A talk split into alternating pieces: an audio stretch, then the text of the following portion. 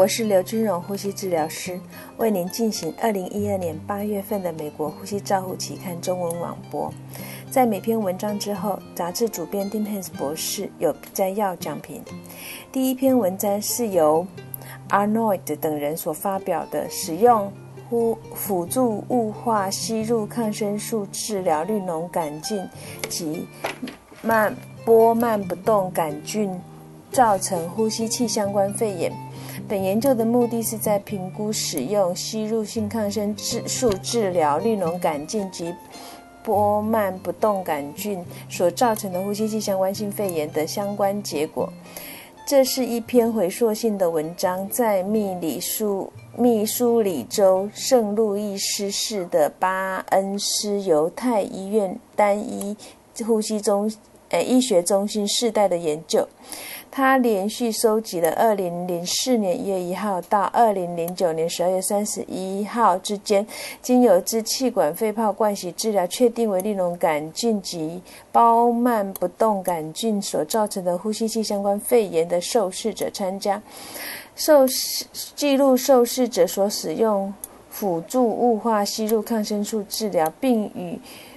并且与没有接受。辅助雾化吸入抗生性抗生素治疗进行比较。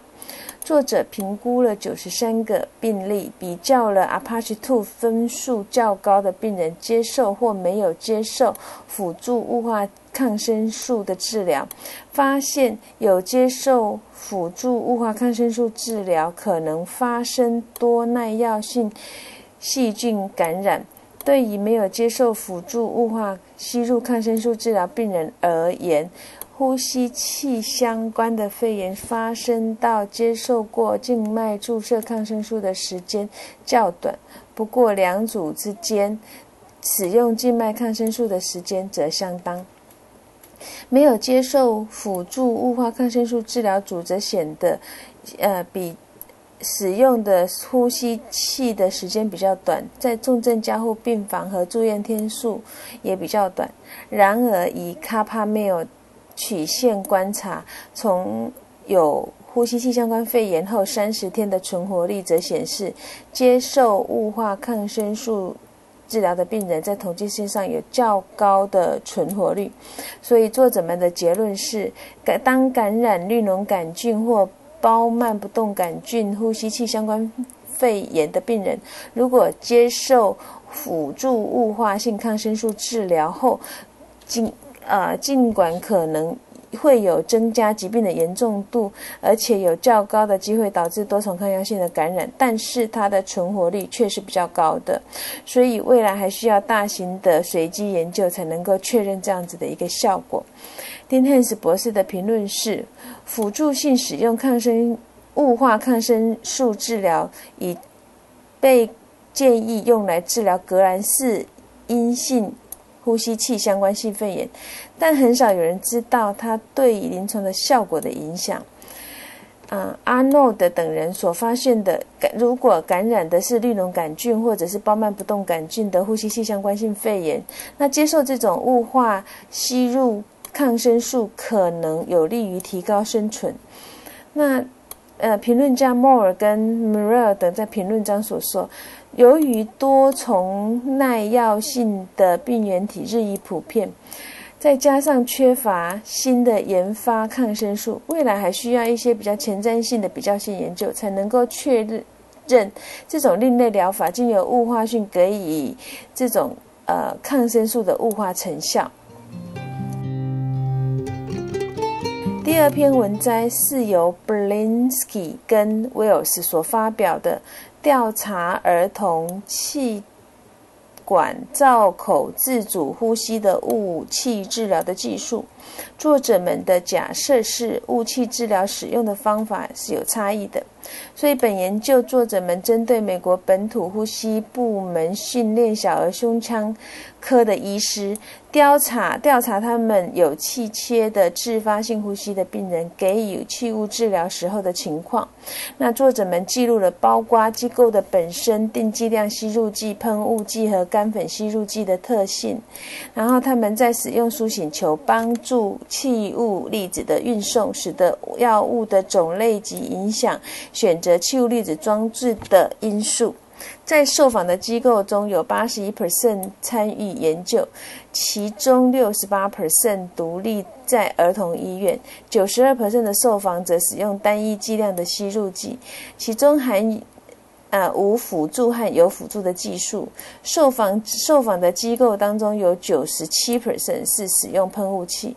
那全部都采用无辅助的技术，三十二 percent 采用辅助的技术。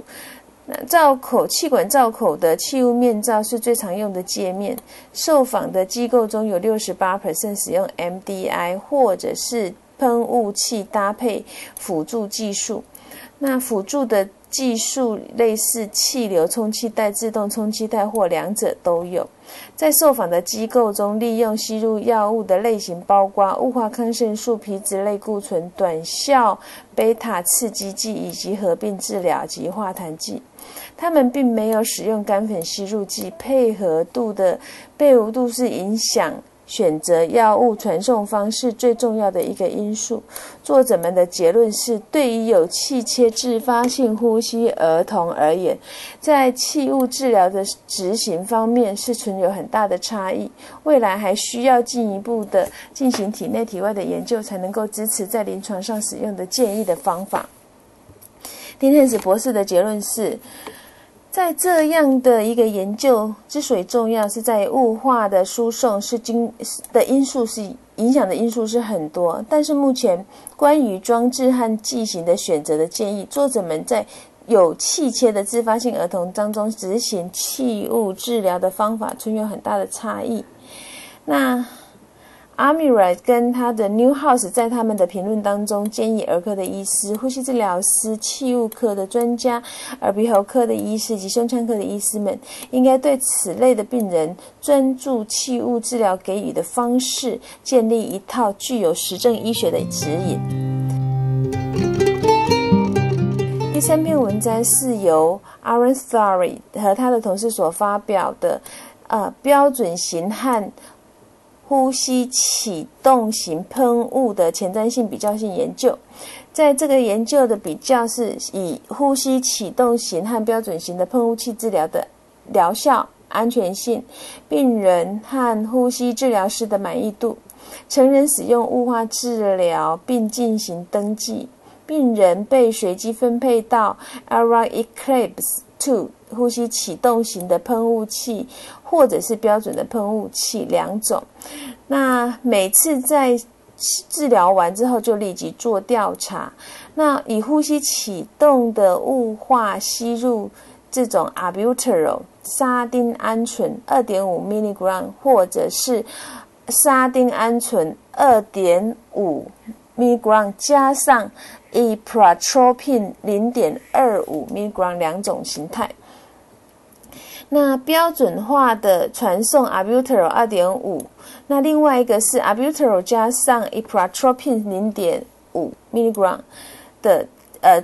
配方，由呼吸治疗师评估每一个病人在治疗前后的心跳、呼吸的频率、吐气尖峰流速、治疗时间和不良的反应等记录，要求每一位呼吸治疗师评估他们喷雾治疗的满意度。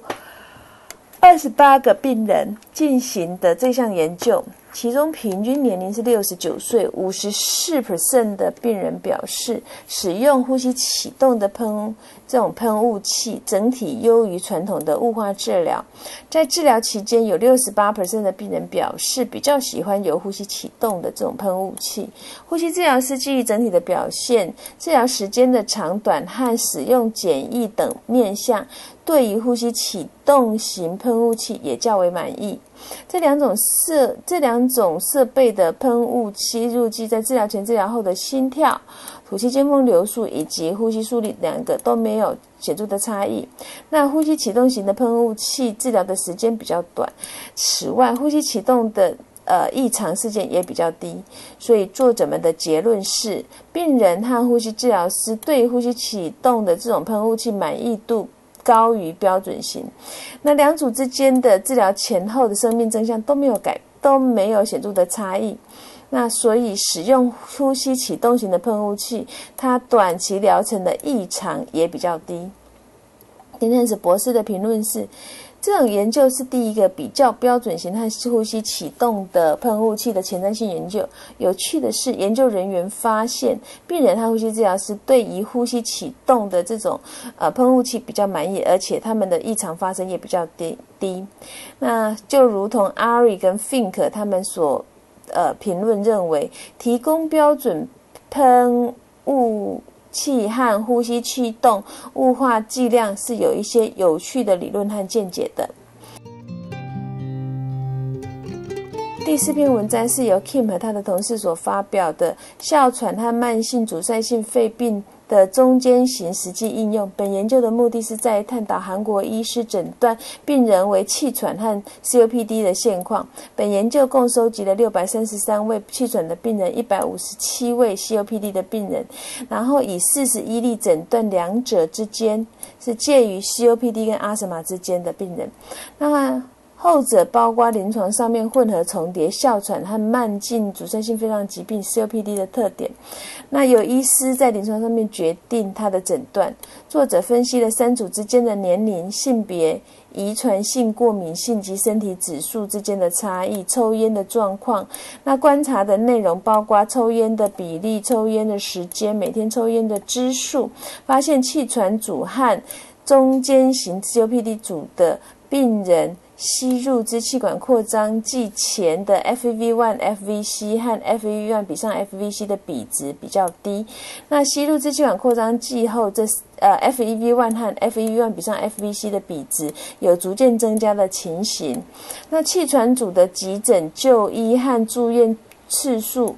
频率比较偏低，中间型则较高。那 COPD 组的病人最高。作者们的结论是，中间型的临床特色介在哮喘和慢性阻塞性肺脏疾病之间。那这三种条件是否为 COPD 的诊断的一部分，则需要进一步的调查，或者是有明显的呃实证医学的证据才能够确定。林 h a n s 博士的评论是：Kim 等人所。探讨这种哮喘和 COPD 之间的重叠性的这一群人，他们发现有一个这一群中间中间的人，他们的临床特色是在介在哮喘和 COPD 之间。那作作者们，诶，那个评论家 Tash King 在他的评论中也指出，某一些病人在诊断为中间型，因为他的气喘。症状跟 COPD 的症状刚好介在两者之间，那因此有些病人就会被诊断成为中间型。重要的可能是区分他 COPD 和气喘之间，并确定也有一个中间型。那治疗的方法亦有可能也会有所不同。第六篇文摘是由 Leo Leo Lachs 和 Le Her 等人所发表的维持恒定氧合作用自动氧气流量调整系统，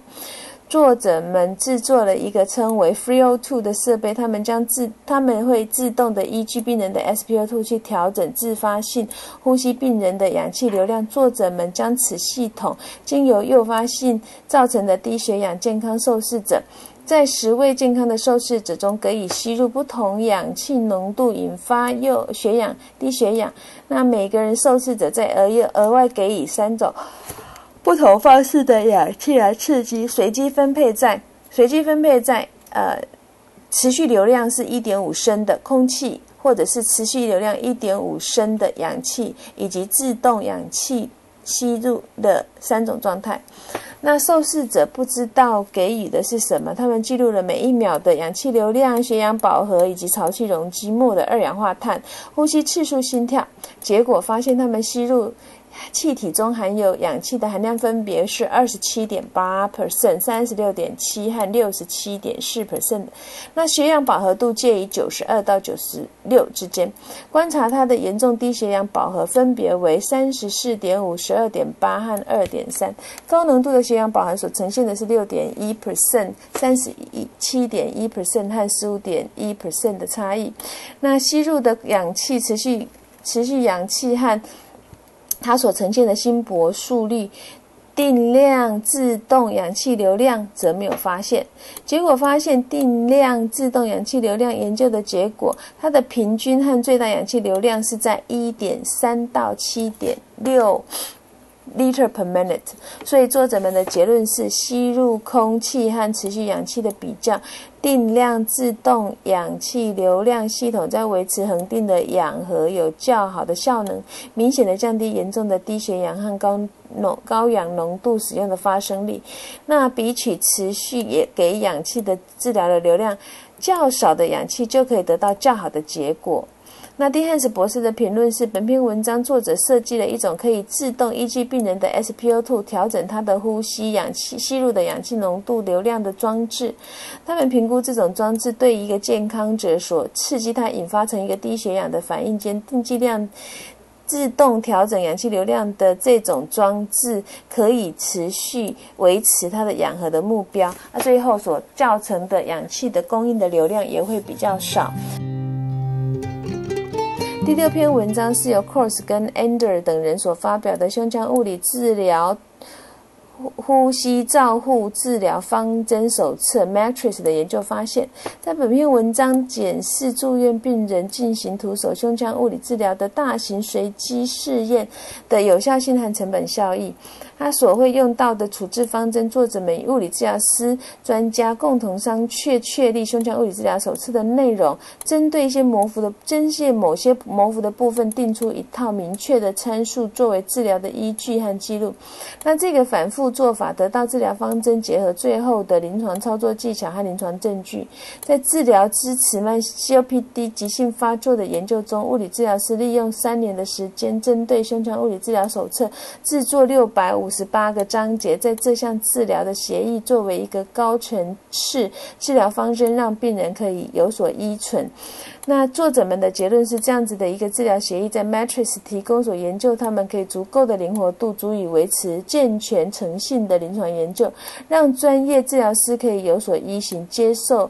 呃和尊受尊重评估这项治疗。那丁汉斯博士的评论是：当我们试图的比较这种徒手 CPT 的治疗方法的众多报告中，会遇到的一些难题之一是各种技术和描述介入的方向的名词有很大的差异。那 Cross 和 Ander 等人。这这种进行这种协商性确立物理治疗手册基本内容，提供一套明确的称数治疗的依据。他们发现这种治疗的协议结果，提供呼吸治疗师们更充分健全性，足以维持的这个研究的完整性。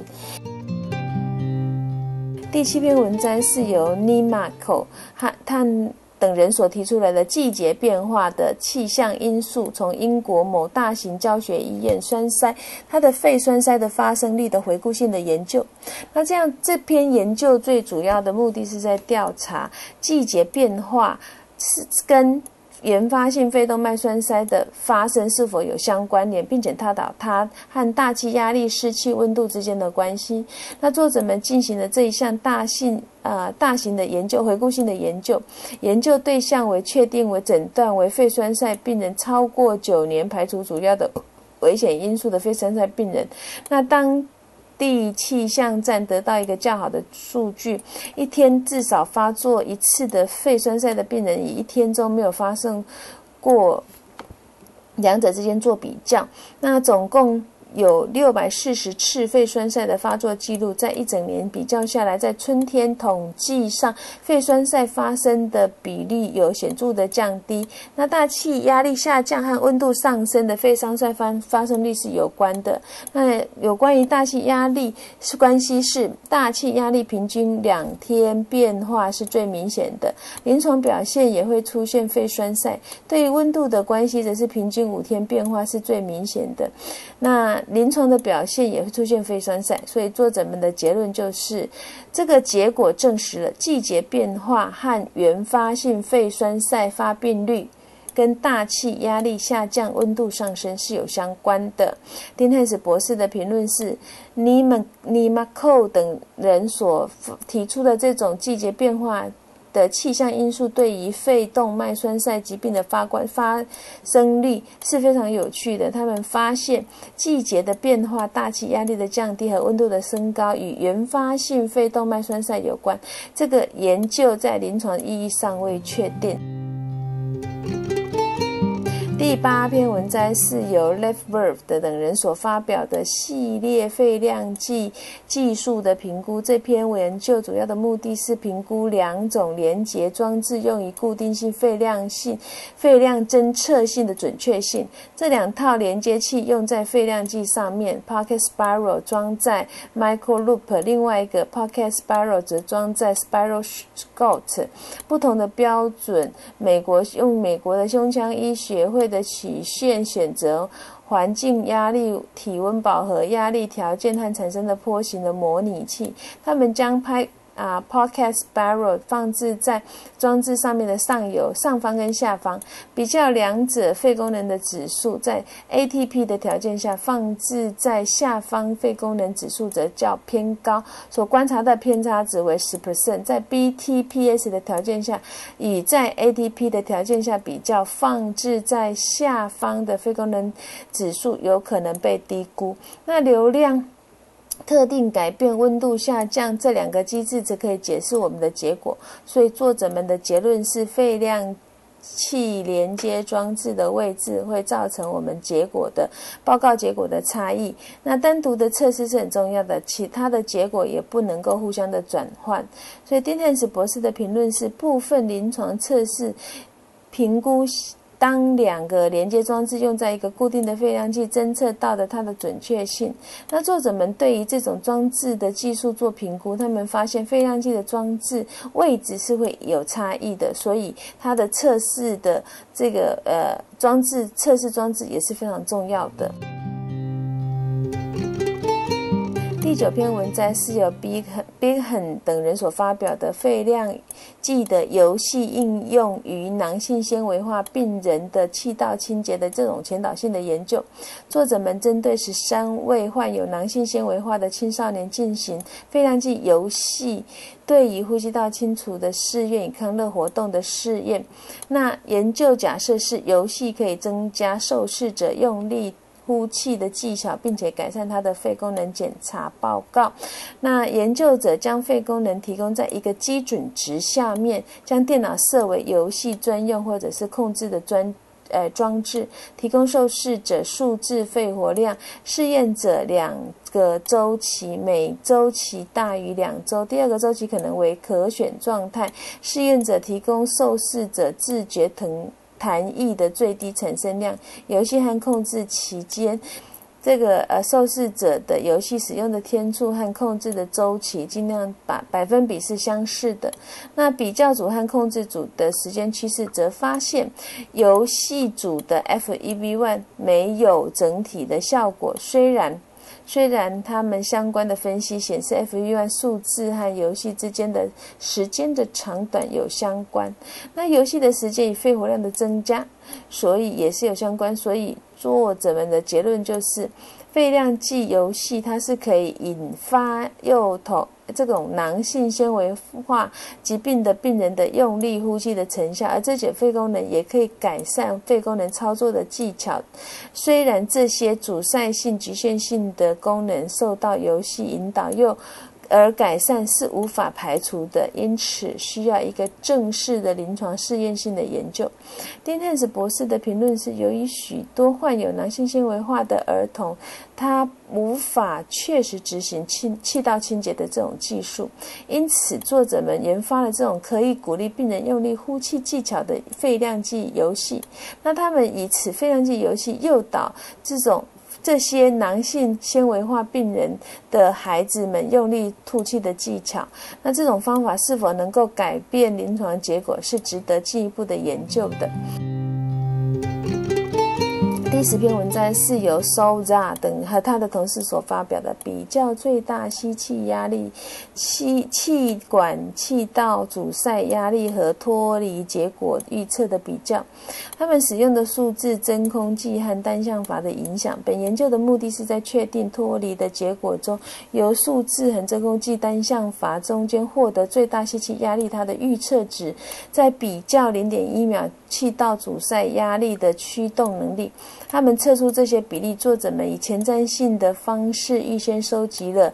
呃，收集了接受机械通气超过二十四小时且而且是符合呼吸器条件的病人，他们使用了。配备只有容许用力呼气的数位真空计，测量它的最大呼气压力以及吸气第一秒通气的阻塞，以受试者产生的特性曲线计算比较指标的预测值。作者们发现，每一个研究的指数对于脱离结果的预测只有温和的表现。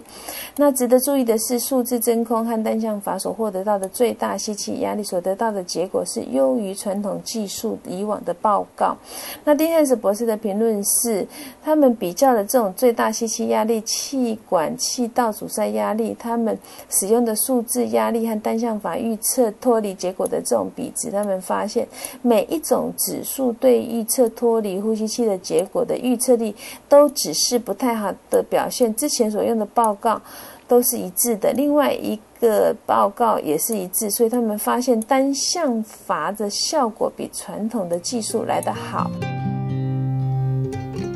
第十篇文摘是由呃 Parkerman 等人所发表的，对于夜间支气管痉挛期间的沙丁胺醇 （Salbutamol） 定剂量吸入经。防静电管腔的反应。本研究的目的是在探讨夜间支气管痉挛吸入吸入啊 s a b u t a r o 所产减少静电荷对支气管扩张剂的反应的影响。本研究是属于随机双盲双模拟的交叉研究，受试者介于年龄是介于十八岁到四十岁。有夜间支气管痉挛，白天的 FV1 大概是在六十到八十 percent 之间。那给完 Sabutaro 之后，可以增加等于或大于十二个 percent。受试者每次治疗睡眠，诶，睡在临床研究中心三个晚上。那自发性的醒来的时候，凌晨四点，大测量他的 FV1 和心跳的速率。十五分钟之后，给 Sabutaro 的以 MDI。一二四的累计剂量来喷。那该药物是经过防静电卧室管腔和包含静电常规的卧室管腔。那有八十八位同意者受同意受试者中有十一位接机接受随机分派。那有七位完成研究。大部分的受试者都被排除的原因是被没有夜间支气管痉挛的客观证据。当睡觉，当。呃，觉醒醒来之后，FEV 防静电管的前侧为四十 percent 和静态管腔的前四十八 percent，在第一季、第二季、第四季累计喷量之后，他们的 FEV1 是有增加，分别为五十二。三十七十三对四十八，九十对六十四。那这种静电防静电式的设备之间的差异的重点聚焦在第二第一季、第二季、第四季累计喷出之后，分别为二十一、二十三、二十五 percent。那比较两种治疗的心力中间并没有显著的差异，因此作者们的结论是吃对这种。呃，支气管扩张剂的反应在急性可逆性的支气管痉挛期，就犹如夜间支气管痉挛，给予有经过静电防治处理的这种管腔吸入 s a b u t e r o 可以提供临床实质上的改善。D e n n i s 博士的评论是：虽然单向阀式的储药枪是可以减少静电荷，但是进而增加哎静电荷，而且进而增加雾气输入的量，但是到目前为止并没有证据显示它们可以呃。增加支气管扩张的程度。那这一篇研究对发现抗静电荷是可以在病人出现急性可逆性支气管痉挛的时候，在临床上面改善支气管扩张的程度。那这是关于吸入吸入支气管扩张剂一个很重要的发现。第十二篇文摘是由 Vosco 等人所发表的，在容积控制机械通气时，潮气容积输送的目标值的影响。那它最主要的目的是比较通控制通气设定点和双。双目标之间的差异，这两种假说进行的测试，潮气容积量输送在容积控制下所设定的双盲点和主动被动吸入点是不同的。容积控制的双目标输送的潮气容积量类似支气通支持通气的主动呼吸。那英格玛医学 ASL 五千个肺模型模拟成人 ARDS 病人主动和被动。通气的肺部力学。阻力以十 cmh two per liter per second 作为标准，那顺应性则设定在三十二个毫升 cmh two。主动呼吸的模式设定频率为二十六次每分钟，调整肌肉压力产生三百八十四毫升的潮气量。那容积控制最初是以 p r o b e n d a n t 八四零设定点目标点和 servo i 作为双重的目标，那潮气容积是四百三十毫升，强制。呼吸的次数是十五次每分钟，PEEP 设定十个 cmh2 哦，在压力支持时，循环设设定点为三十 percent，吸入高峰期所产生的潮气容积，则类似于容积控制期间所产生的潮气容积量。那呼气潮气容积在容积控制压力支持的主动和被动呼吸收集到十个连续性的呼吸而来，意味着不同的潮气容积变化与目标的计划。容积控制设定的目标点相相差三十七毫升，容积控制的双重目标相差七十七毫升，压力支持差异是四百零六毫升。自动触发这种发生容积主动控制模式的设定点，所以作者们所得到的结论是在容积控制的双重目标和设定点相较之下，得到的潮气容积是增加的，但是没有压力支持。增加的那么的多。那丁汉子博士的评论是：作者们比较了这种容积控制机械通气潮气容积输送的目标计划的影响，尤其是他们比较的有设定点容积控制和双重目标压力支持这种使用模拟主动和被动的呼吸。他们发现，在容积控制通气比较设定目标点双重目标会使潮气容积增加，但不会像压力支持。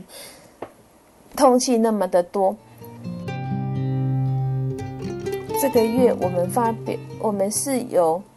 啊 s c a r v g i l 等和他的同事发表第三十八届唐氏 F 或伊根科学纪念讲演讲，主题是从伊拉克到阿富汗而来的医学的进步。在第二十七届菲利普基特里纪念演讲，由鲁宾汉海恩斯演讲。他们在呼吸道照护领域中的迷失、误解和教条。我们本月的病例报告是气道压力释放通气的潮气容积的变化，和不慎触发手术放置节力气电线所引起的呼吸与严重急性呼吸衰竭所引呃继发性的急性纤维素和组织的肺炎。本月的教学案例是急性。处置的阻塞气道插管和一个难得的案例的肺栓塞。以上。是二零一二年八月份《呼吸照护期刊》的中文网播，由刘金荣呼吸治疗师负责播音。感谢王彩鹤、肖婉莹、周雅恒呼吸治疗师的协助翻译，彭一豪呼吸治疗师的修稿，朱嘉诚呼吸治疗师的审稿。如果你想进一步的了解原文的内容，请上美国呼吸照护期刊的网站 www.rcjournal.com。你也可以经由网络订阅，自动收到未来的网络播音。谢谢您的参与，再见。